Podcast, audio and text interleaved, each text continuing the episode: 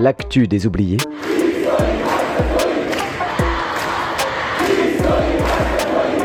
Saison 4.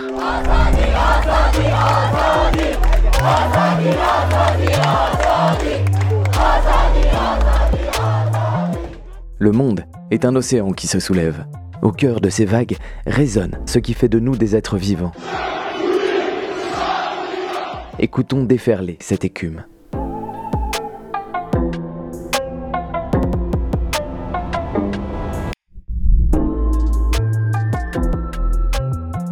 Décembre 2020. La police française débarque violemment dans les différentes résidences de 9 personnes pour les emmener cagoule sur la tête. Une cinquantaine de policiers envahit un squat toulousain masqué et armes au poing. Une unité d'intervention défonce la porte d'entrée d'une coloc rennaise. D'autres perquisitionnent des lieux de vie et interrogent des cohabitantes. Trois jours de garde à vue antiterroriste plus tard, la terreur judiciaire succède à la terreur policière. Deux personnes sont relâchées sans poursuite. Les sept autres sont mises en examen pour participation à une association de malfaiteurs terroristes en vue de commettre des crimes d'atteinte aux personnes. Cinq d'entre elles sont envoyées directement en prison sous le statut de détenues particulièrement signalées et une est même cloîtrée en quartier d'isolement. Libres aujourd'hui, elles doivent affronter la violence d'un procès entre le 3 et le 27 octobre prochain. Vous écoutez l'actu des oubliés et nous commençons notre quatrième saison avec cette affaire qui révèle toute l'horreur et l'indécence d'un régime capable de broyer des vies.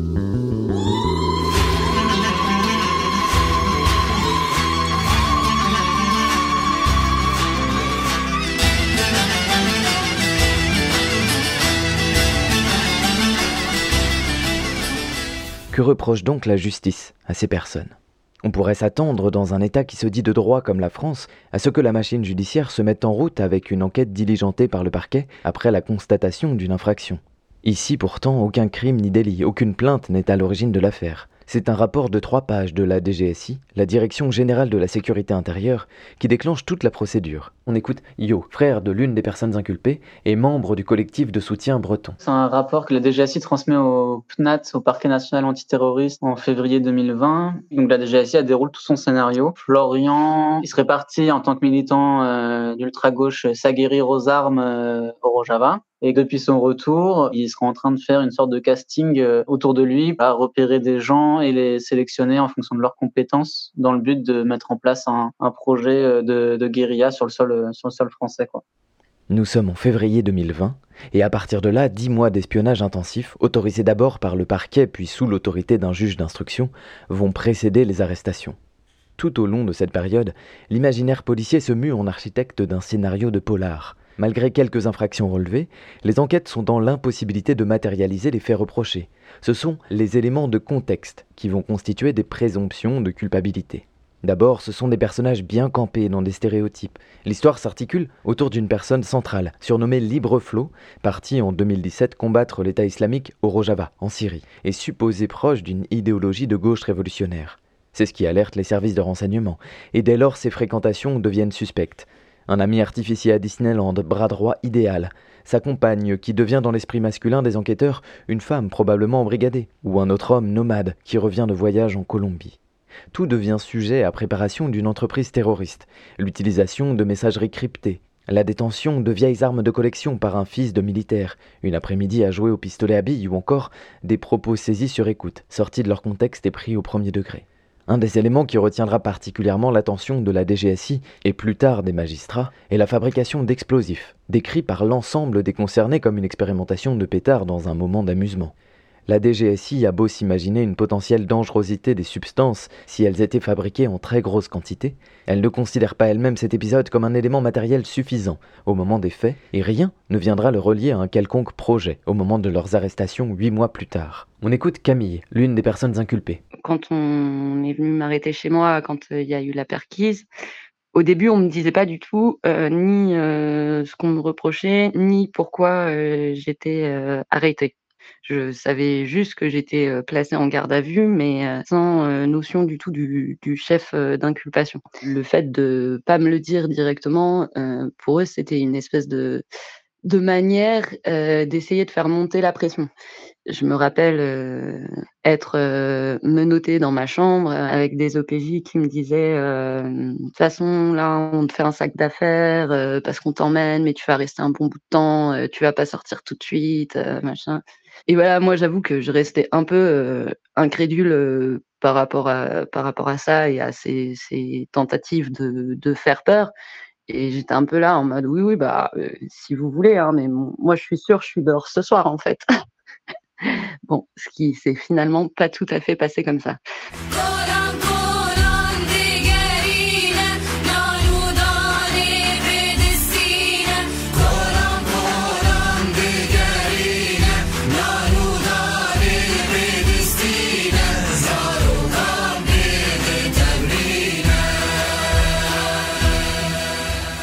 Grosse opération qui a mobilisé des centaines euh, de policiers avec des unités de police euh, d'élite. Moi, je peux raconter plus en détail l'arrestation de, ma sœur. C'était à 6 heures du matin. Voilà, ils avaient des boucliers anti-émeutes, ils étaient cagoulés, euh, ils avaient des viseurs laser, ils hurlaient, ils cherchaient des armes. Enfin, c'était, c'était vraiment flippant ils ont braqué euh, leur fusil d'assaut euh, donc sur ma sœur et toutes ses colocataires. Donc euh, voilà, tout le monde a été menotté pendant la perquisition qui a duré trois heures et elle, ma sœur, elle était dans une chambre qui était aménagée dans le jardin dans un cabanon. Elle a eu le temps de les entendre arriver parce qu'elle a vu les viseurs laser passer par les volets qui étaient entrouverts et elle les a entendus. Ils se prenaient les fils à linge. Enfin voilà, ils galéraient un peu et du coup, elle a pu se préparer un peu mentalement à juste lever les bras parce que elle, tout de suite, elle a pensé à Angelo Garant en fait savait que le moindre faux geste, il pouvait tirer quoi. Donc elle a levé les bras et ils ont défoncé la porte, ils ont visé son torse euh, et euh, voilà. Après ils l'ont menotté, ils ont dévasté toute sa chambre. Ils lui disaient pas aussi pourquoi elle était arrêtée. Euh, ils lui disaient ah, vous verrez ça dans les médias. Donc il savait très bien que c'était quelque chose qui allait être médiatisé assez vite. Et voilà. Et puis là c'était sac sur la tête, monté dans un fourgon banalisé. Et après, en train, ils l'ont entravé, euh, mis un casque, une espèce de masque sur le, sur le visage. Et, euh, voilà. Et du coup, elle a été emmenée, euh, elle a été emmenée dans les locaux de la, DGSI et de la SDAT à Levallois-Perret, donc dans ce fameux quatrième sous-sol là qui qui commence à être connu. Concrètement, la justice reproche finalement à ces sept personnes d'avoir formé un groupe avec l'intention d'un projet d'action violente contre les forces de l'ordre.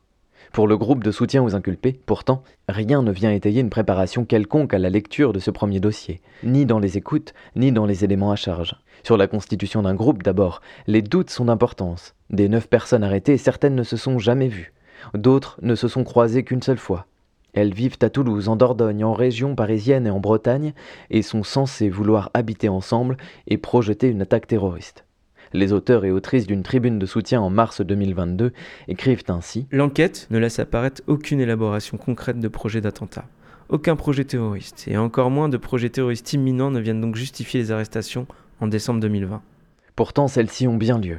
Le rapport de la DGSI qui a fait s'emballer la machine judiciaire est lui classé secret défense. Les personnes arrêtées sont de ce fait empêchées d'y avoir accès et subissent de plein fouet toute la violence de la procédure. Enlèvement au petit matin par des hommes en armes, transfert en train ceinturé dans une camisole, détention sous la lumière permanente d'un néon, interrogatoires successifs, mal de crâne, incompréhension, isolement, éloignement des proches et de toute perspective de chaleur humaine, photos parfois publiées dans la presse et infamie de la qualification de terrorisme qui inhibe en plus de potentiel soutien.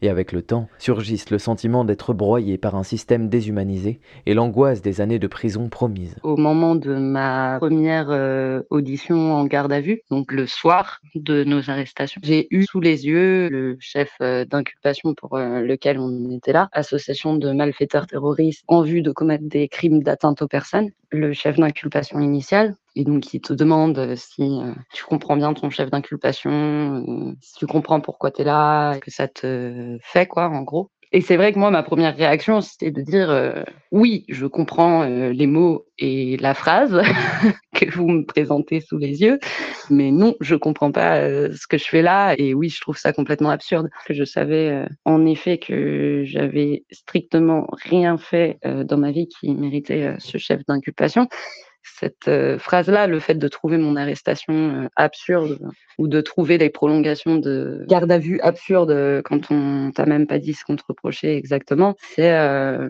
une phrase qui m'a suivie puisque ça a été repris par la procureure au moment de mon déferment devant le juge des libertés de la détention pour mon placement en détention provisoire. Et ça a été repris au fur et à mesure de l'avancée du dossier, ce qui est assez ironique parce que quelque part le sentiment le plus euh, sincère euh, que tu peux verbaliser à un moment donné devient quelque chose de repris contre toi euh, à, à différents endroits.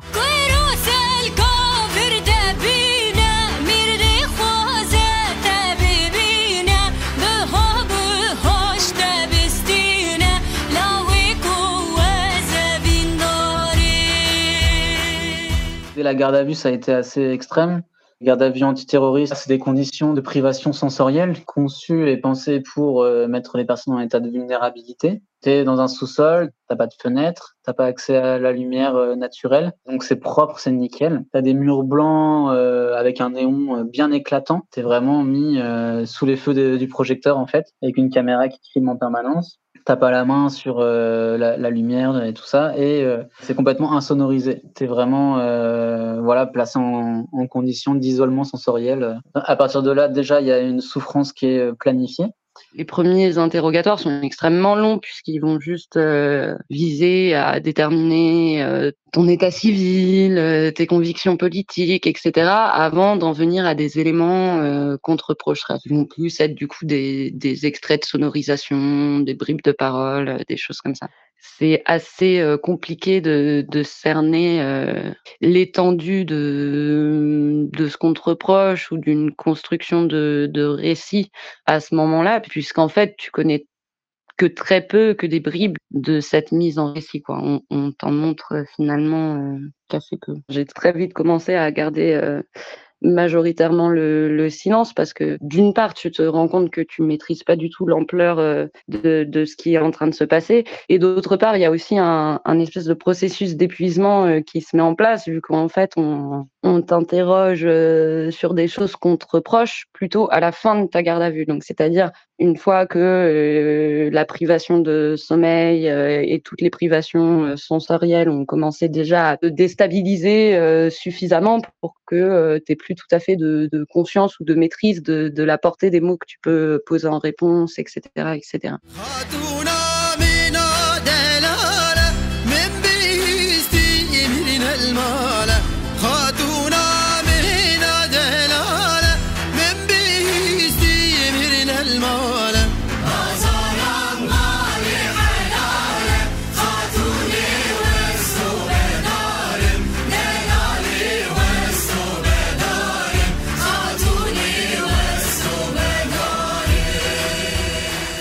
Il semble nécessaire, pour comprendre, de rappeler le contexte dans lequel s'ancre le rapport de la DGSI. En janvier 2014, la commune du Rojava est proclamée. Nous en parlions dans la saison 3 de l'Actu des Oubliés. Cette région à majorité kurde sur le territoire syrien s'est soulevée et a dû affronter Daesh durant plusieurs années. La Syrie est alors en proie à une sanglante guerre civile, le pari pour les Kurdes est non seulement de repousser l'État islamique et de se défendre contre l'oppression des États turcs et syriens, mais également de poser les bases d'une société d'amitié entre les peuples en s'inspirant du socialisme libertaire et du municipalisme de Murray Bookchin. En 2015, un appel à la solidarité internationale est lancé et une trentaine de Françaises et de Français se rendent sur place pour, je cite, protéger la paix en participant à la guerre de légitime défense contre Daesh et l'armée turque.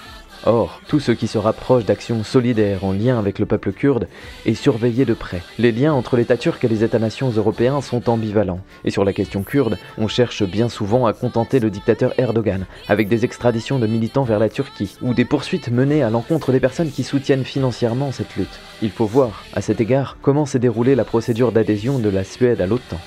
Dans ce contexte, les renseignements français gardaient dans le collimateur les militants et les militantes qui s'étaient rendus au Rojava pour participer, certes à la défense de cette expérience révolutionnaire, mais également pour combattre le terrorisme islamiste.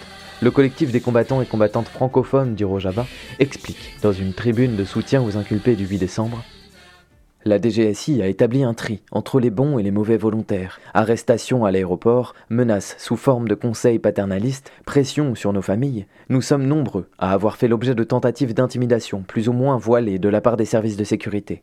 Nous ne nous attendions pas à recevoir la Légion d'honneur, ni même à être remerciés par qui que ce soit. Mais nous ne pouvions pas imaginer que nous serions désignés comme des ennemis de l'intérieur et traités à l'égal des djihadistes que nous avions combattus. Le CCFR ajoute, à propos de Libre Flot, notre camarade était en Syrie pour combattre Daesh. Il a pris part en 2017 à la libération de Raqqa, la capitale du groupe djihadiste. Raqqa est la ville où les attentats de Paris ont été planifiés et où la plupart de ses auteurs ont été entraînés. Si la France n'a pas connu d'attentats de grande ampleur depuis des années, c'est grâce à la libération de Raqqa, à laquelle notre camarade a participé au péril de sa vie. En combattant en Syrie, ce dernier a donc directement contribué à la sécurité des Français, ce que le tribunal médiatique s'est bien gardé de mentionner. Comment, en effet, faire rentrer dans leur narration à charge que l'accusé ait donné bien plus à la lutte contre le terrorisme que les policiers, procureurs et journalistes qui l'accusent aujourd'hui d'être un terroriste d'ultra-gauche? Le scénario du 8 décembre est simpliste et bien ficelé. Naturellement, il fait le bonheur des médias. Les gros titres surgissent, à l'image du fameux coup de filet dans l'ultra-gauche, illustré de tout un tas d'allégations hasardeuses en copier-coller des communiqués officiels ou d'images de Black Bloc à la télévision, alors que ce qui est reproché aux inculpés n'a aucun lien avec des manifestations. Un journalisme de préfecture qui prend fait et cause pour la culpabilité des inculpés. L'affaire se cristallise donc autour de la personne de Libreflot. Érigé en leader charismatique du groupe, selon les mots de la DGSI, ses faits et gestes sont épiés et interprétés. Son lieu de confinement pendant le Covid devient un camp d'entraînement. La vie des personnes ciblées est disséquée et réinventée sous le prisme de la menace terroriste. Des heures et des heures de discussions privées sont passées au crible pour y relever des éléments de langage, parfois avec des erreurs grossières qui illustrent la paranoïa des enquêteurs. Chouette Team, c'est-à-dire super équipe, se transforme ainsi en Shot Team, c'est-à-dire équipe de tir en anglais. Camille résume dans lundi matin. Ce qu'il faut bien comprendre, c'est que dans notre histoire, il n'y a pas de fait matériel. Les moindres propos relevés font office de preuve et deviennent presque un élément matériel à charge. Un dossier de ce type sont des milliers de pages de documents, de retranscriptions d'écoute ou de filature, et des mots posés sur vous pour vous décrire. Il y a un côté performatif du discours, basé sur les répétitions. En fait, c'est assez flagrant comment euh, il y a euh, une notion de dangerosité qui est construite à partir d'un vocabulaire fantasmé, exagéré, etc., qui s'inscrit, qui prend un réel, euh, ouais, un effet assez désarçonnant au vu de, de l'aspect performatif lié à, à, ces répétitions. Ce qui fait qu'on t'arrête au bout de dix mois d'enquête, t'es déjà face à un, un, bloc démesuré face auquel tu dois te défendre. Donc, notamment, on retrouve tout ce truc d'armes pour parler de répliques d'airsoft. Je ne sais pas combien de fois le mot arme, arme, arme, arme, arme. Voilà, ça, ça développe, ça crée tout un imaginaire, ça crée un discours performatif. Tu es obligé d'être vigilant, tu es obligé d'avoir une vigilance accrue et hyper aiguisée à chaque mot que toi tu vas employer dans ta défense parce que l'idée c'est d'essayer que ces mots-là ils viennent déconstruire ce qui a préalablement été posé, qui a préalablement euh, ancré euh, une réalité euh, même bien que mensongère sur toi quoi c'est pas évident d'avoir euh, ces réflexes-là. Quoi. Assez intéressant quand même à avoir en tête, c'est que pendant que les inculpés sont en prison, ils n'ont pas accès à leur dossier. Ça, ça a été vraiment une aubaine pour le juge d'instruction, c'est-à-dire qu'ils faire faire des auditions aux inculpés alors qu'eux-mêmes, ils savaient pas ce qu'on leur reprochait exactement dans les détails et tout ça. quoi les avocats ils faisaient des copies de ce qu'ils pouvaient quoi sauf que sur un dossier euh, qui fait plusieurs milliers de pages et tout évidemment c'est très compliqué ça ça a été vraiment une des premières euh, grosses tentatives d'obstruction au droit de la défense quoi c'est-à-dire que les inculpés n'avaient pas le droit à leur dossier, ils étaient quand même auditionnés. Quoi. Et même en sortant, euh, du coup, Camille, elle a fait une demande pour avoir son dossier et le juge d'instruction a essayé de le faire refuser et c'est en cours d'appel que ça a été autorisé. Quoi.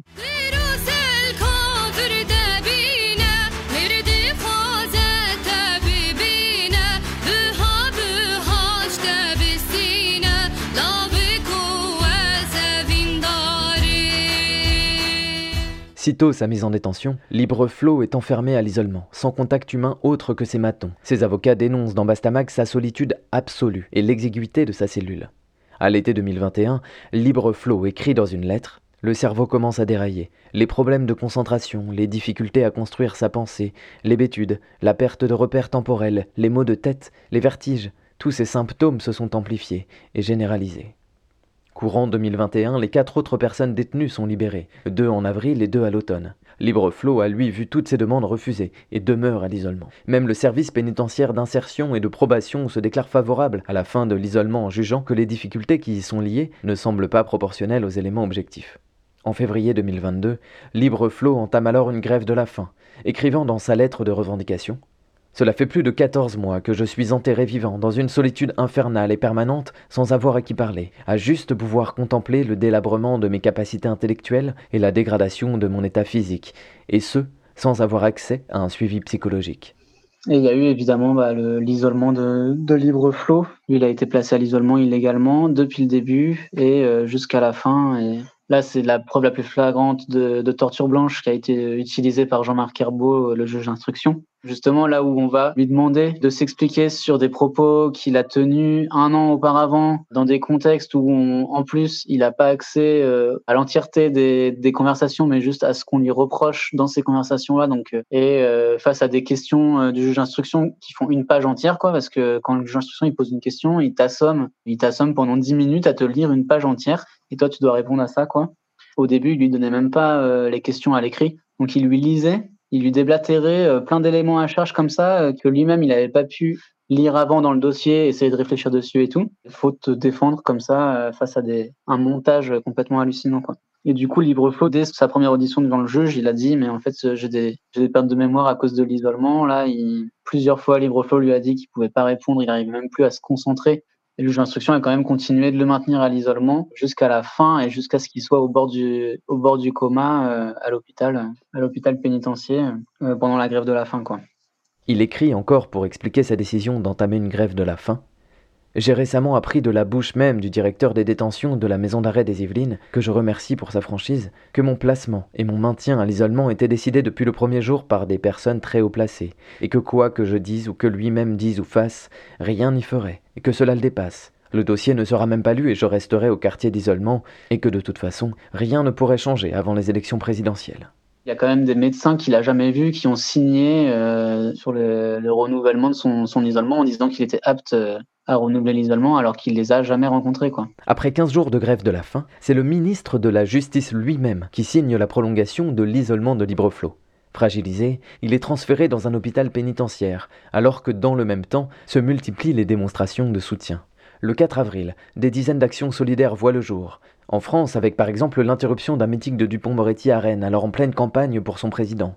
Mais aussi à l'international, avec des actions à Kiev, Lisbonne, Bristol, des manifestations devant l'ambassade de France à Helsinki, Munich, Berne, ou encore à Athènes avec une banderole Solidarité avec le gréviste de la faim, Libre Flot, persécuté par l'État français pour sa lutte contre Daesh. Le soir même, Libre Flot interrompt sa grève de la faim. Mais quelques jours plus tard, il est finalement libéré pour raison médicale et placé sous bracelet électronique. Et du coup, le juge d'instruction a même après euh, rajouté que euh, sa grève de la faim avait été une preuve de son fanatisme euh, pour montrer à quel point tout ce que tu peux faire se, se, retourne contre toi, puisque tu es face à des gens qui sont eux-mêmes fanatisés en fait et, et qui cherchent pas du tout à faire bien leur boulot. Après sa libération, Libreflot attaque en justice l'État français pour ses 16 mois d'isolement. C'est en avril dernier qu'il obtient gain de cause. L'État est condamné par le tribunal administratif de Versailles pour les renouvellements irréguliers de l'isolement. L'État est également sommé de prendre des mesures d'urgence pour préserver la sécurité et les droits fondamentaux des personnes détenues. Camille lance elle aussi une procédure contre la justice française pour conditions de détention inhumaines. Elle attaque la pratique de fouilles intégrales qu'elle a subies à répétition durant quatre mois. Les, fouilles à nu, du coup, c'était une mesure euh, que, j'ai eue euh, dès mon arrivée euh, en détention. C'était des fouilles à nu après les parloirs. Donc les parloirs avec ta famille, tes proches, tout ça mesure particulièrement humiliante et dégradante qui, qui vient t'atteindre dans le seul moment d'intimité que tu peux avoir avec tes proches. On vient te heurter sur ouais, le seul moment de réconfort que tu peux avoir en détention, que trouve quand même particulièrement violent et intrusif une pratique a priori commune dans la prison pour femmes de Fleury-Mérogis, selon Dominique Simoneau, contrôleuse générale des lieux de privation de liberté et qui a déjà fait l'objet de recommandations parlementaires. C'est une mesure euh, qui peut être enlevé, qui est renouvelable tous les trois mois, mais dont tu peux demander l'arrêt à n'importe quel moment de, ta détention. J'ai jamais réussi euh, pendant que j'étais en détention à, faire euh, lever cette mesure. L'administration pénitentiaire a notamment fait euh, blocage des papiers de décision qu'ils étaient censés fournir pour qu'on puisse contester la mesure. C'est quelque chose qui m'avait valu d'être appelé en rendez-vous avec euh, le chef d'établissement de la, maison d'arrêt de Fleury-Mérogis. Là, voilà, il m'expliquait un peu que euh, c'était la politique d'établissement euh, en termes de gestion, entre guillemets, des détenus terreaux, entre guillemets que en fait quoi que je fasse ou quoi que je dise, il m'enlèverait pas euh, cette mesure euh, jusqu'à la fin de ma détention. Sachant qu'en m'avouant ça, il m'avouait euh, une prise de position qui est complètement illégale puisque au regard de la loi, ces mesures sont quand même jugées particulièrement intrusives et dégradantes et donc doivent suivre des protocoles d'application précis, c'est-à-dire des décisions individuellement motivées signées par le chef d'établissement, etc. Donc, c'est pas du tout censé euh, être euh, une politique euh, d'établissement. En juillet dernier, le tribunal accédait toutefois à sa demande et condamnait l'État français.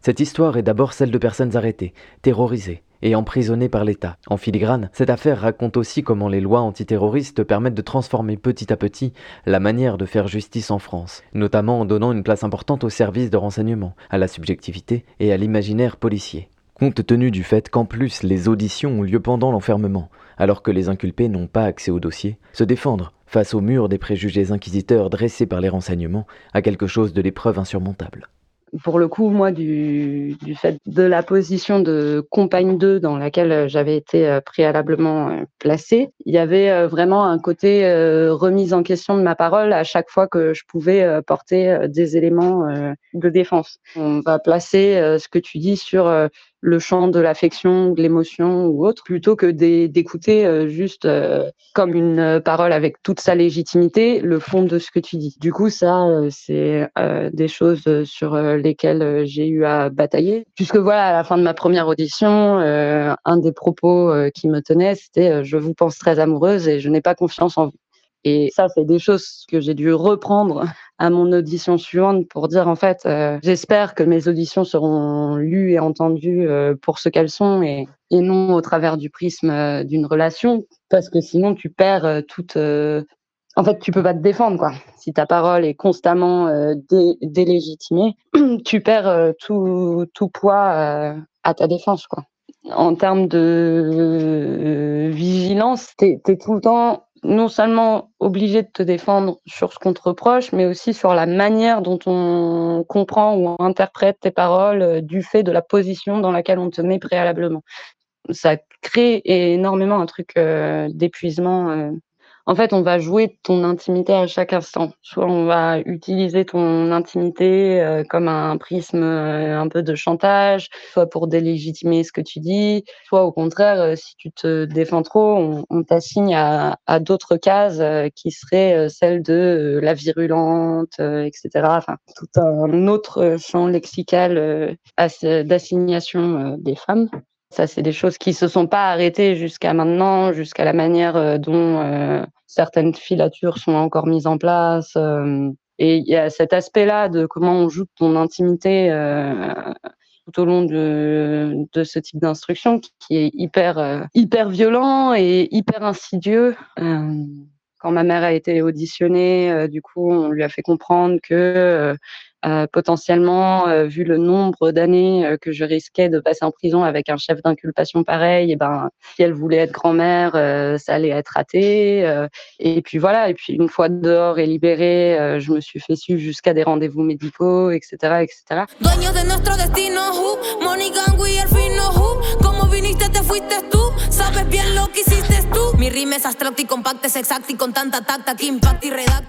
Finalement, derrière cette affaire, c'est l'évolution d'une politique judiciaire étatique qui se dévoile. Car en fin de compte, ni les violences policières, ni les horreurs judiciaires ne sont des bavures. Nous savons tous qui terrorise qui. Rendez-vous dans le prochain épisode de cette saison 4 pour évoquer plus avant les mécanismes qui sont ici à l'œuvre. Dès lors, le procès des inculpés du 8 décembre aura commencé. Leur soutien appelle à des actions durant toute la durée du procès et à deux rassemblements devant le tribunal de Paris. L'un à l'ouverture le 3 octobre et l'autre à la fermeture le 27 du même mois. Des bus sont affrétés. Vous pouvez vous renseigner sur les différents blogs des comités de soutien. Pour plus d'infos sur l'affaire, nous vous invitons à écouter l'entretien réalisé avec Yo dans le hors-série numéro 1 de l'Actu des Oubliés, disponible sur l'audioblog, ou à vous rendre sur les blogs des différents comités de soutien.